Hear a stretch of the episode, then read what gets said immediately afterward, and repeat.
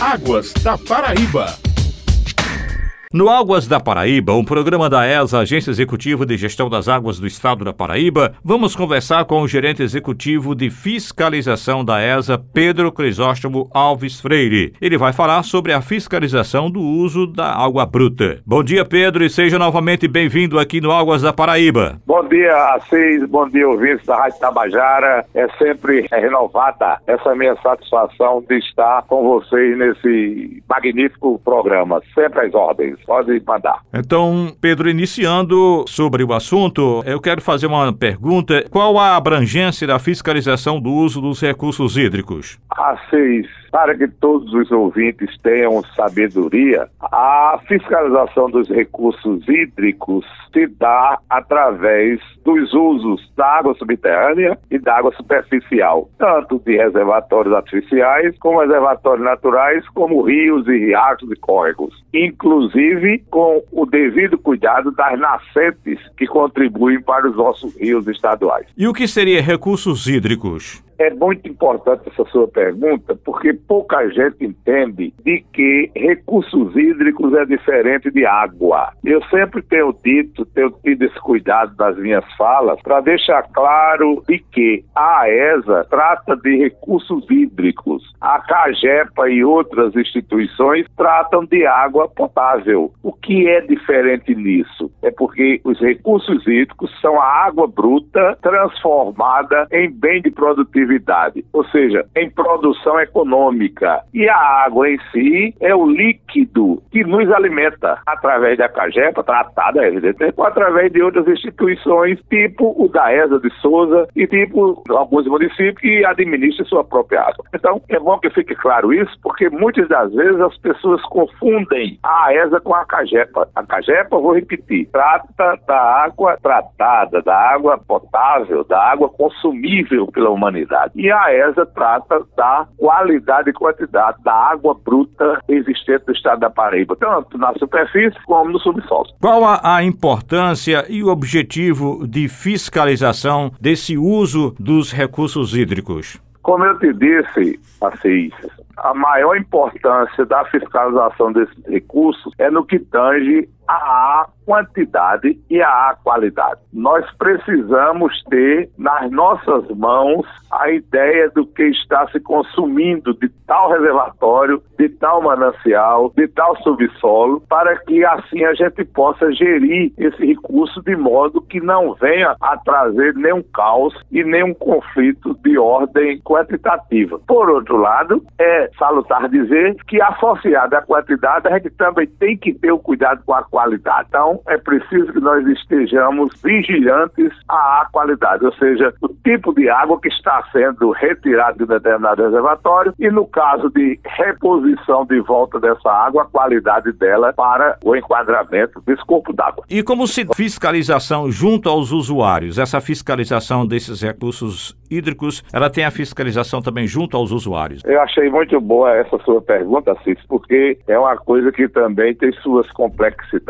mas tem também os seus níveis de complexidade. Por exemplo, a gente fiscaliza apurando denúncias. Nós temos uma janela no site da ESA com o nome denúncia, onde a pessoa pode ir lá clicando fazer a denúncia de qualquer uso irregular. Também nós temos a oportunidade, temos feito muito atendimento à demanda do Ministério Público Estadual. Normalmente o Ministério Público Estadual, como aconteceu recentemente em Solânia, Bananeira, solicita que levantemos todos os condomínios que usam água subterrânea naquelas duas cidades. Isso é uma forma de fiscalização para exatamente a gente chegar àquele objetivo que eu disse há pouco, da quantidade e da qualidade que está se usufruindo em determinada localidade. Por fim, nós também trabalhamos com campanhas, campanhas de regularização, e você se lembra de uma entrevista que eu dera no passado, falando exatamente de uma campanha que a gente fez de regularização de postos em João Pessoa, onde nós tivemos a oportunidade de notificar 51 condomínios residenciais que fazem uso de água subterrânea para os seus condôminos. Então, É assim que se faz a fiscalização. Mais recentemente, nós estamos atribuindo aos açudes de abastecimento humano a fiscalização por sobrenado, ou seja, colocando um barco e detectando as captações existentes no espelho d'água para posteriormente, por terra, se notificar os devidos usuários que lá estiverem instalados. É também um outro meio de fiscalização do uso de recursos hídricos. E quais são as consequências em relação a essas fiscalizações que a ESA efetua? Segundo a nossa lei 9433 de 97, lei federal, lei das águas, e também estendendo-se ao nosso decreto estadual 19.260, no artigo 6 inciso 2, toda a água consumida é passiva de regularização junto ao órgão gestor. No caso da Paraíba, ESA. Então, todos nós que usarmos água bruta, temos que ter a licença que a gente chama de outorga da ESA. Aquele que não tiver essa outorga, droga certamente será público de nossa fiscalização, que começa a partir da notificação para a regularização, se chegando à advertência, se chegando à multa, se chegando a embargo provisório definitivo, quando a gente interdita ou a gente interrompe esse fornecimento, como recentemente nós tivemos que fazer em Bananeiras, isto levando-se em consideração o desprezo do usuário notificado pela regularização. Eu queria saber também,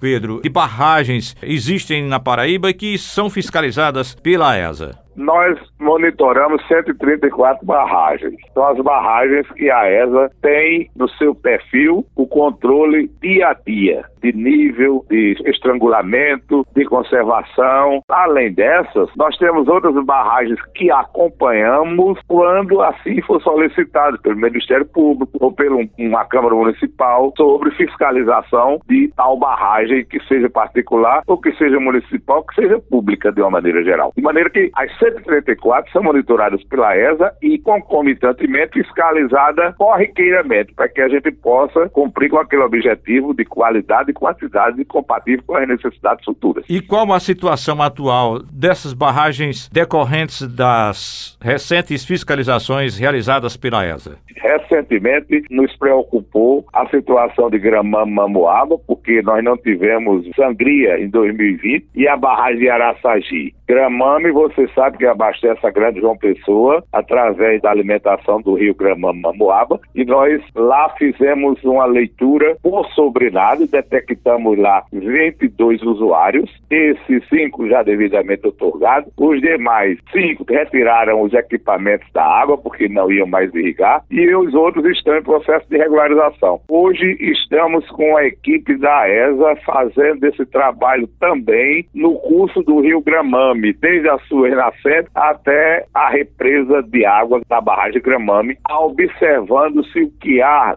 de consumo no longo curso do rio de um lado e outro, para que possamos regularizar e regularizando termos nos volume consumido desse rio, como a gente já tem o volume consumido do açúcar. Esse mesmo trabalho foi feito em Araçagi. Claro que não no rio Cuitegi, claro que não no rio Mamaguape, mas nós fizemos no açude em si, um sobrenado e detectamos lá 18 usuários e eles já foram todos visitados por terra e estão em processo de regularização para a gente poder, como um bom bom gestor, saber o que, é que a gente pode autorizar ou não daquela água em razão do comprometimento com os abastecimentos, tanto de João Pessoa, no caso de Gramame, como de Araçagi, Guarabira, Cuitegi, Mamanguape e outros municípios que hoje se abastecem do reservatório Araçagi. Pedro, você tem mais alguma coisa a acrescentar? Eu queria só, como sempre digo, assim, agradecer não a só a você, mas a Rádio Tabajara, aos ouvintes que teve a paciência de nos ouvir, pedindo que cada um de nós sejamos um fiscal do uso dos recursos hídricos ou que seja da água bruta, porque afinal de contas a água é finita. Ninguém sabe até quando nós podemos usufruir desse valioso líquido, ok? Nós agradecemos, portanto, aí a participação hoje no Águas da Paraíba, um programa da ESA, Agência Executiva de Gestão das Águas do Estado da Paraíba, o gerente executivo de fiscalização da ESA, Pedro Crisóstomo Alves Freire. Muito obrigado, Pedro. Foi uma satisfação conversar hoje com